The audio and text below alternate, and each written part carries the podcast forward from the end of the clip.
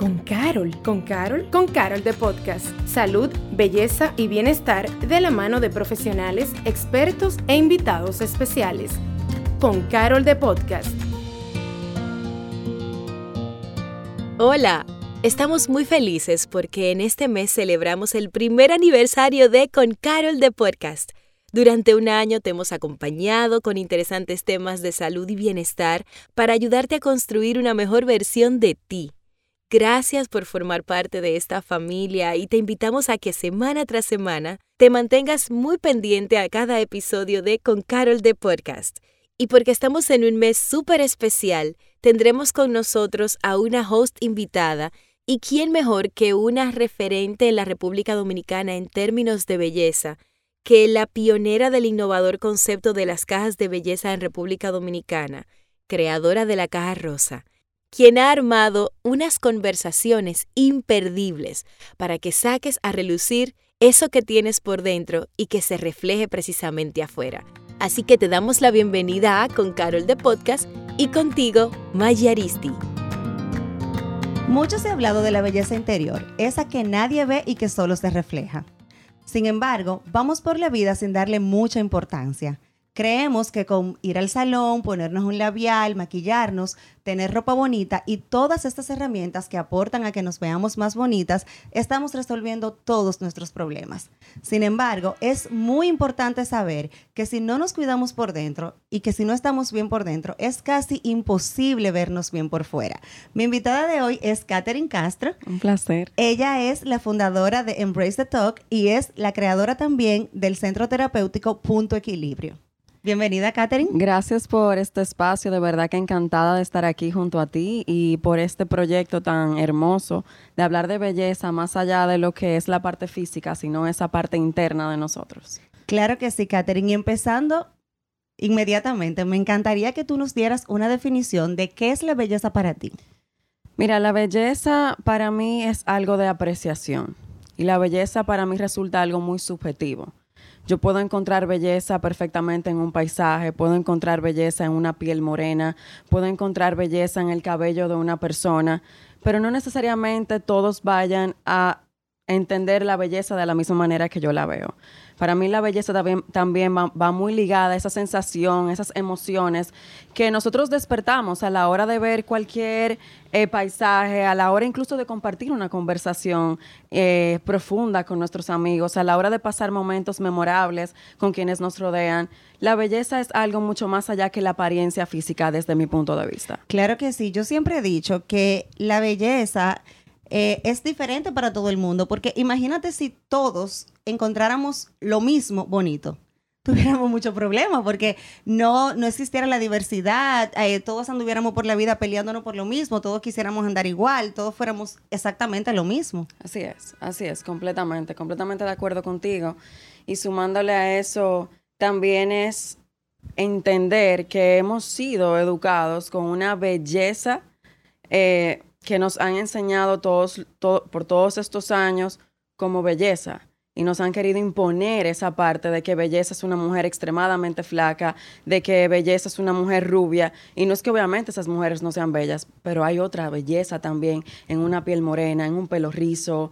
Eh, es muy profunda y es subjetiva y depende de la persona. Totalmente de acuerdo. Yo siempre he dicho eso y, y como bien decía, en la diversidad hay belleza. Así es, completamente. hablando un poquito de eso, eh, Catherine, ¿qué tú, qué, tú entiendes por belleza interior y cómo esto se refleja en la belleza exterior? O sea, ¿qué, ¿qué significa ser bello por belleza interior y cómo eso repercute en cómo nos vemos físicamente? Aquí yo digo mucho lo que es el amor propio. Y el amor propio realmente es algo que, lamentándolo mucho en este tiempo, se ha tergiversado bastante el concepto de lo que realmente es. Las personas creen que amor propio es ir a un spa, ir a un salón, arreglarse las uñas. Sí, eso pueden ser actos de amor propio. Pero aquí digo mucho lo que va con la belleza interna, que es la que reflejamos externamente. Amor propio es yo quedarme realmente en congruencia apreciando lo que yo soy en comportamientos, conductas, aceptando cómo me veo, aceptando quién soy, apreciando eso que soy. Y si hago eso, y realmente estoy en congruencia con eso que siento, entonces esa belleza interior se va a reflejar en el exterior, a través de seguridad, a través de una autoestima sana, a través de comportarme y relacionarme con los demás de una manera adecuada, porque me siento bien con lo que soy, no lo que represento. Totalmente, o sea, tú has dicho tanta verdad en esto que acabas de expresar. Y hablando de eso, muchísima gente relaciona el término amor propio con egoísmo. Como que si yo me quiero o si yo me antepongo o si yo quiero estar bien o busco mi bienestar antes que, el de los demás, entonces soy una persona egoísta. ¿Qué tú, ¿Cuál es tu opinión acerca de eso? ¿Por qué la gente lo confunde y cuál es la diferencia? A ver, muchas personas confunden el tema del egoísmo con el amor propio. Y realmente egoísta es una persona que no le importan los demás, no le importa hacer daño a los demás.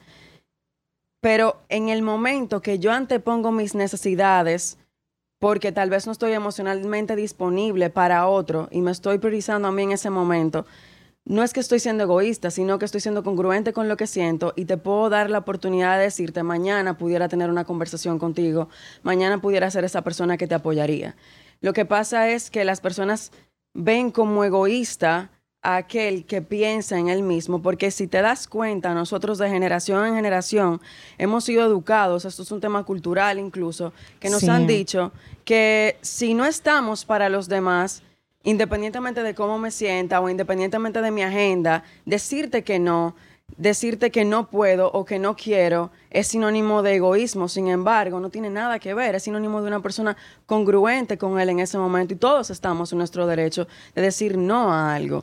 Claro, y que si yo no estoy bien, yo no puedo estar para ti.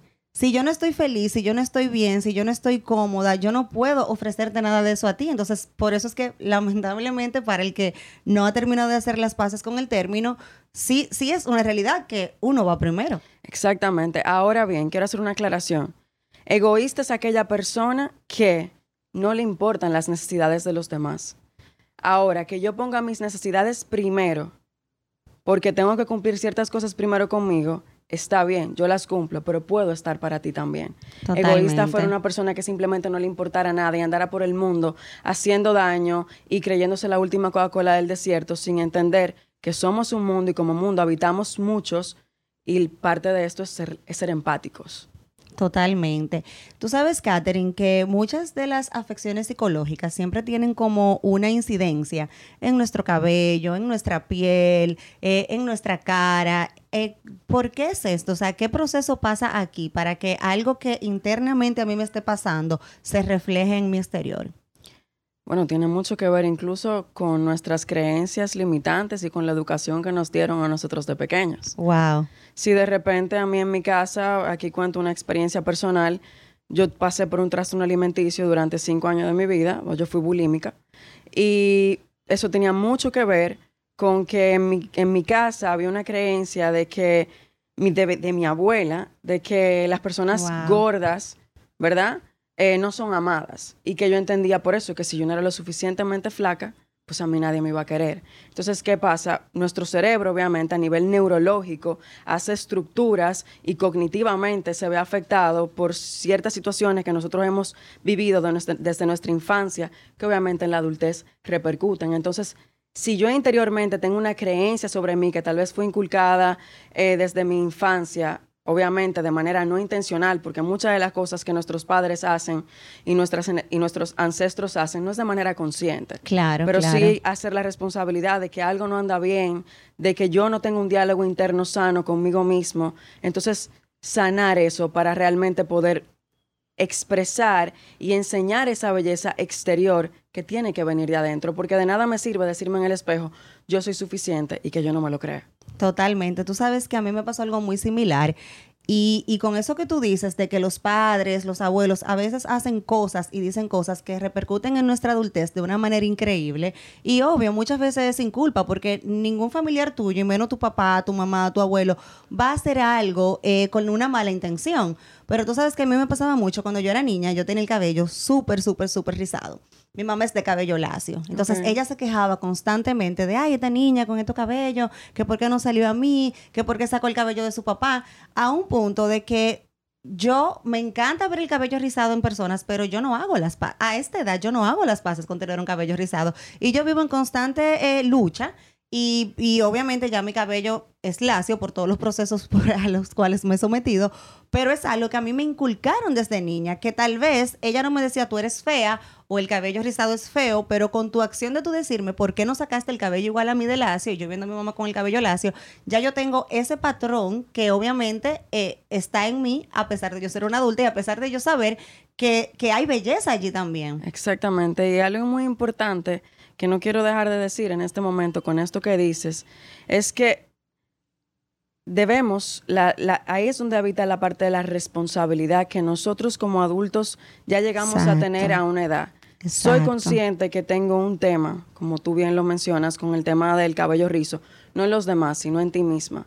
Entonces, si yo no sano eso, inconscientemente, tal vez en mis próximas generaciones, yo pueda hacer algún comentario, yo pueda repetir algo hacia una hija, un hijo mío, de manera inconsciente. ¿Pero por qué? Porque estoy proyectando algo con lo que fui criado. Y aquí es la importancia realmente, donde yo siempre digo, de hacernos cargo, de ir a terapia, de sanar aquellas cosas que no funcionan de nuestros comportamientos, de nuestras conductas, que incluso no, no lo hacemos de manera intencional, pero que tienen realmente una repercusión importante en nuestro día a día y sobre todo en nuestra adultez. Claro, y que están ahí, que son reales. Mira como yo, o sea, y te lo admito, yo me encuentro el cabello rizo bellísimo, pero en mí yo no tengo la capacidad todavía de ver belleza en, en lo que es, por decirlo así, mi naturaleza, simplemente porque hay un estigma aquí de, de mi niñez.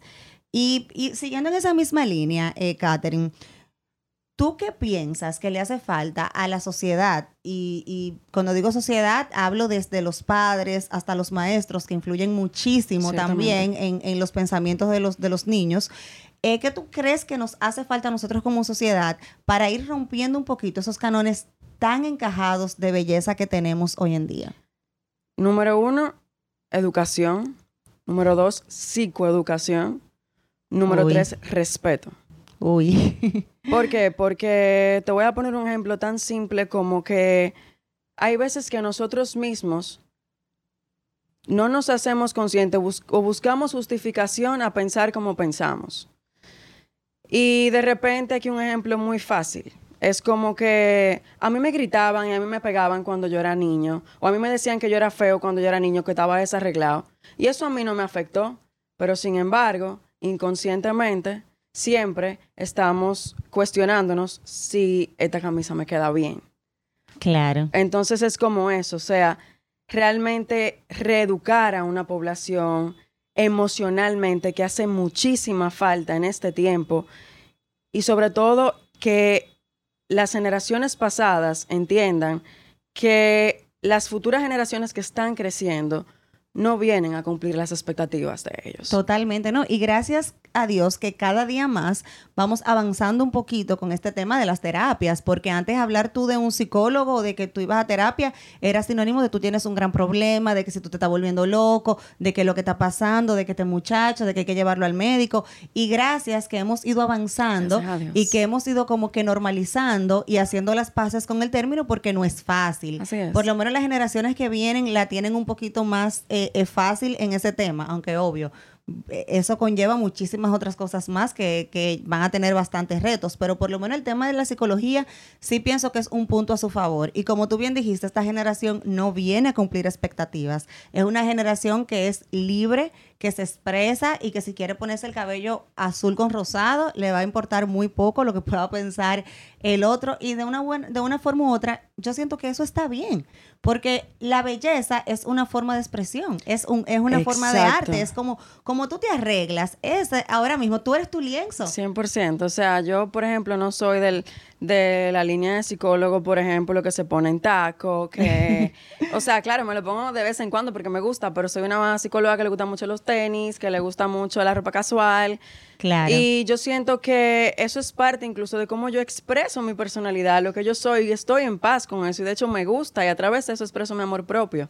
Porque fingir ser algo que yo no soy para que otro me acepte quiere decir que yo constantemente voy a estar en una lucha conmigo y eso pasa mucho allá afuera. Muchísimo, como dice el dicho por ahí, de la moda lo que te acomoda. Si tú no te sientes cómodo con algo, tú no, tú no te vas a poder reír, tú no vas a poder, o sea, mira, tú, tú, estás perfecta porque tú, tú llegaste como súper relax, ya llego aquí, señores, con uno tiene super fashion, su chaqueta, ella llegó como cómoda. Y eso es lo que tú expresas, hasta tu lenguaje corporal, tu forma de hablar. Así es. Y realmente, si tú no estás cómoda y si tú entonces quieres cumplir un estigma, no, porque los médicos tenemos que andar o los psicólogos tenemos que andar, como tú bien dijiste, entacados. Y no podemos tener un ganchito en el cabello porque eso expresa informalidad. No. Vamos a hacer las paces también con eso que a nosotros nos gusta y con eso que nosotros queremos expresar y decirle al mundo que somos. Y sabes qué, Maya, agregándole a eso, hay belleza también en yo expresar mis emociones.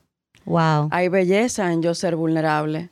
Hay belleza en yo poder ponerme en contacto con esa parte humana que yo represento y que yo soy, porque si algo todos somos en este mundo, antes que profesionales, antes que padres, antes que cualquier cosa, es humano. Y yo poder ver la belleza mía de poder expresar mis emociones, de ser quien soy, me permite a mí también respetar y ver la belleza del otro cuando me comparte sus emociones, cuando me comparte su vulnerabilidad.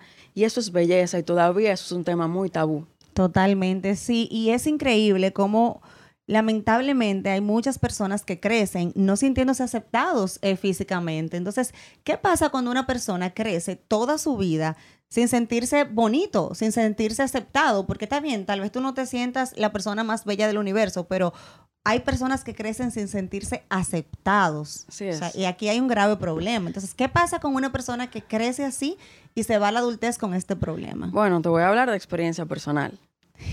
Eh, como te dije, yo tuve el tema del trastorno alimenticio. Bulimia es un trastorno que todo lo que tú comes lo vomitas. Wow. Y yo realmente pasé por esos cinco años de mi vida. Y obviamente eso fue ya como la gota que derramó el vaso. Pero yo venía arrastrando esa falta de validación, esa falta de aprobación, esa falta de, de aceptación que obviamente sí, e, en una parte había una responsabilidad mía porque yo no lo hacía, pero tenía que ver por cómo yo escuchaba a mis, Claro. a- a- o sea, a mis familiares, por lo que yo escuchaba, por lo que, por lo que me educaron. Y obviamente eso tuvo una afección grandísima, no solamente en cómo yo me veía en un espejo, sino en cómo yo veía a las demás chicas, en cómo yo me relacionaba con las personas, porque es que yo estaba en guerra conmigo. Y Claro. obviamente una persona que crece sintiéndose físicamente insuficiente, físicamente rechazado, es una persona que no está en paz. Es una persona que tiene muchas situaciones a nivel de salud mental porque tiene mucho conflicto interno. Y una persona que tiene mucho conflicto interno, ¿qué hace? Crea conflictos de manera exterior. Totalmente de acuerdo, porque si tú no estás en paz contigo, si tú estás en guerra contigo, tú no puedes estar en paz con nadie más. Entonces, más allá de que pueda haber una afección física, es la afección emocional Que con las que crecen esas personas, con lo con la repercusión que eso deja. Claro que te puedo decir a ti que es parte de mi historia, que el abrazo y a todo que, ha pasado, que ha pasado por esto, lo invito a que se haga cargo y se responsabilice de eso, busque ayuda.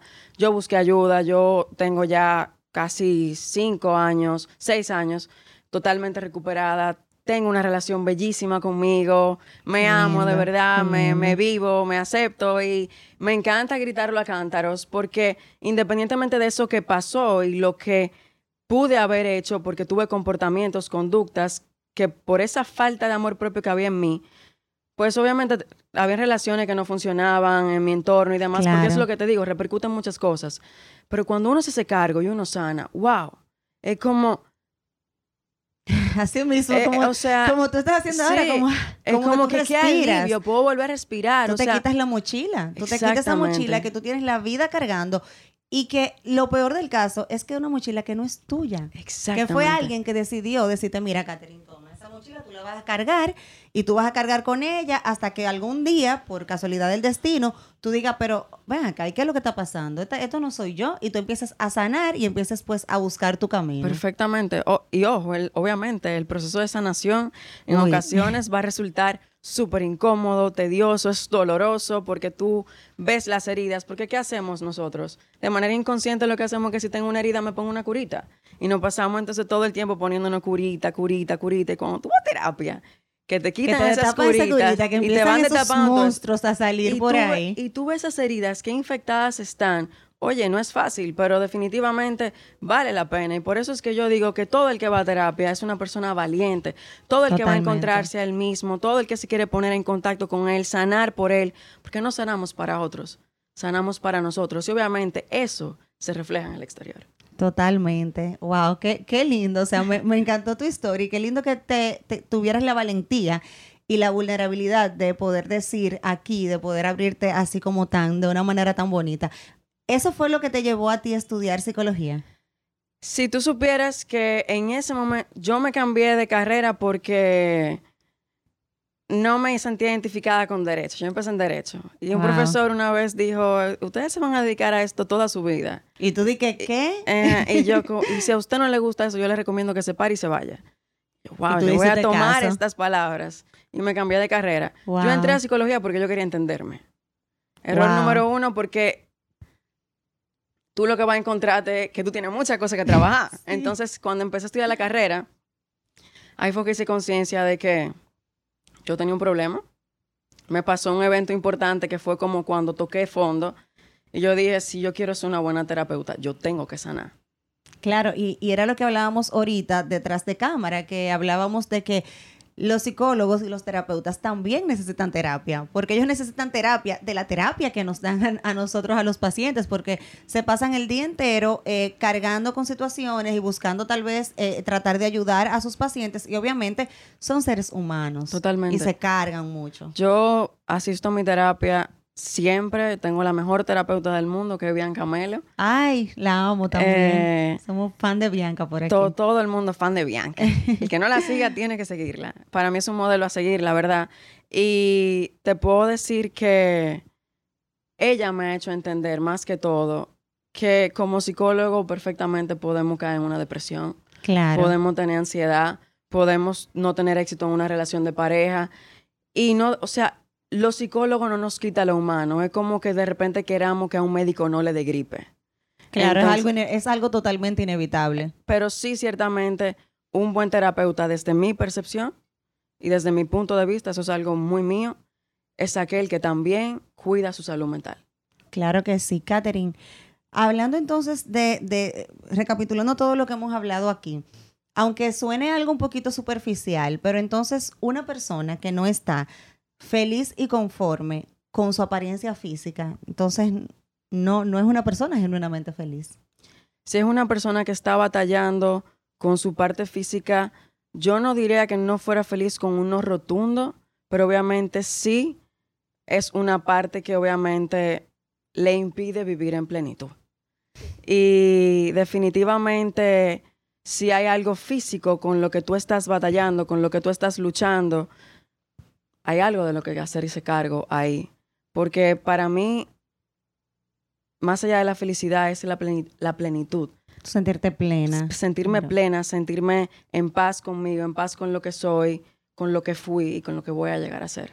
Claro, y también ese tema de no compararnos, Uf. porque a veces estamos, mira, eh, no, porque yo quiero ser flaca como fulanita, yo quiero tener el cabello rubio como fulanita, pero mi amor, si tus raíces son tener muchas caderas, porque tu, tu familia viene de una descendencia diferente, o tú tienes el cabello negro desde que tú naciste, vamos al salón y vamos a ser felices, pero no podemos eh, pretender y ir siempre comparándonos. Y eso nos pasa muchísimo. O sea, las que crecimos viendo eh, eh, telenovelas y estos programas de La televisión, revista. las revistas, todo el mundo quería ser flaco, rubio. Entonces, este, este tema de la comparación también eh, juega un papel importante. Y si supieras que más hoy en día, ¿por qué? Por las redes sociales. Uy, no, las redes. A mis pacientes, a mis pacientes eh, que están trabajando su autoestima o que tienen temas de comparación, como tú bien dices, yo digo, salud mental también es cuidar a lo que tú te expones a ver, a leer y escuchar. Claro. ¿Para qué estoy siguiendo una cuenta o para qué me expongo a escuchar esto o a ver esto si yo sé que puede ser un trigger para mí, una amenaza para mí? Claro. Entonces es mi responsabilidad ese autocuidado personal de saber a qué me puedo exponer y a qué no. Y poco a poco ir trabajando esa parte. Sí, yo pienso también que así como uno hace limpieza de potes, que uno bota el maquillaje viejo, que uno eh, eh, en diciembre siempre limpia el closet, así mismo hay que hacer detox digital. O sea, a veces yo entro, ok, vamos a ver estas cuentas que yo sigo, esta no me aporta, esta ya no me gusta, esta me vuelve loca porque son viaje a Bali y no tengo el presupuesto para eso. Entonces vamos a eliminar todas esas, esas cosas también que consumimos en el día a día, que también pues nos hacen daño y nos hacen compararnos. Tú sabes que yo tuve un paciente una vez que me dijo en consulta, le di un follow como a 30 cuentas. Y yo le respondí, wow, qué valiente eres. ¿Por qué? Porque eso es una persona que está en congruencia y está realmente cuidando su salud mental. Dale ese botón azul no pasa nada. No pasa nada. O lo muteas, porque también hay un tema sensible de que a veces tú conoces a una persona o, una, un influenciador o algo, y en ese momento lo que esa persona tenía para, decir, sí era de tu total interés, pero luego ya tú estás en otra etapa o tú estás en una situación donde no necesariamente ese contenido a ti te aporta o tú lo quieres consumir. Entonces, a veces tú dices, bueno, déjame no dejarlo de seguir para que no haya un tema, pero tú lo puedes mutear. Así es. Y aportándole a eso, yo creo que aquí entra el tema, ligándolo, cómo tener una belleza interior. Nosotros logramos tener una belleza interior cuando yo conozco a plenitud y a certeza cuáles son mis límites personales. Wow, esa, esa, es fuerte porque muchas veces mm, no ponemos límites, pero no porque no queramos, es porque no sabemos. Porque no sabemos. No sabemos. a veces queremos que otros respeten nuestros límites, pero yo soy consciente de mis límites, yo sé cuáles son mis límites, yo puedo reconocer como cuál es ese punto de quiebre para mí, yo no lo conozco. Entonces, parte de yo poder tener una, eh, externar esa belleza eh, de mí hacia los demás, es incluso ser coherente en amarme lo suficiente para cuidarme y saber decirte que cuando me gritas, no me gusta. Totalmente, y tener la valentía de decirte, de decirte no, no me gusta. Y eso sí es belleza interior, eso es amor propio. Totalmente, Catherine. Qué conversación más bella. La verdad es que yo sé que todo esto que hemos desarrollado aquí va a ayudar a muchísimas personas, a muchísimas eh, chicas en especial que están allí afuera batallando y luchando con temas eh, físicos y, y mentales también. ¿Qué tienes tú para decirle a estas chicas que se encuentran allá afuera, que en algún momento estuvieron como tú, tal vez lidiando con un tema emocional que afectaba tu salud, o también a las como yo, que hemos crecido con un estigma eh, físico por culpa pues del ser más querido que yo tengo, que es mi propia mamá? A ver, yo quiero decir esta frase y es la siguiente. Hay un romance que es para toda la vida y no es con una persona externa a ti misma. Y ese romance para toda la vida eres tú. Wow. Y cuando tú te haces consciente de la valía, del valor que tienes, porque todos somos importantes. Y yo reconozco esa importancia en mí y me hago cargo de conocer a esa persona, de cuidar a esa persona, de sanar a esa persona, todo a mi alrededor, se me va a ir abriendo, porque yo estoy amando a la persona más importante de mi vida después de Dios, que soy yo. Bueno, con esto ya vamos a cerrar, porque no hay, no hay un cierre mejor que el que tú has dado. Realmente sí, tú eres la persona más importante en tu vida y vamos a embrace eso. Literalmente, embrace it. Catherine, mil gracias por haber estado aquí. Gracias a ustedes por la invitación, siempre feliz de aportar. A ti que nos escuchas, muchísimas gracias por la sintonía y nos vemos en otro episodio de Con Carol de Podcast. Gracias por acompañarnos a Con Carol de Podcast. Nos escuchamos en un próximo episodio.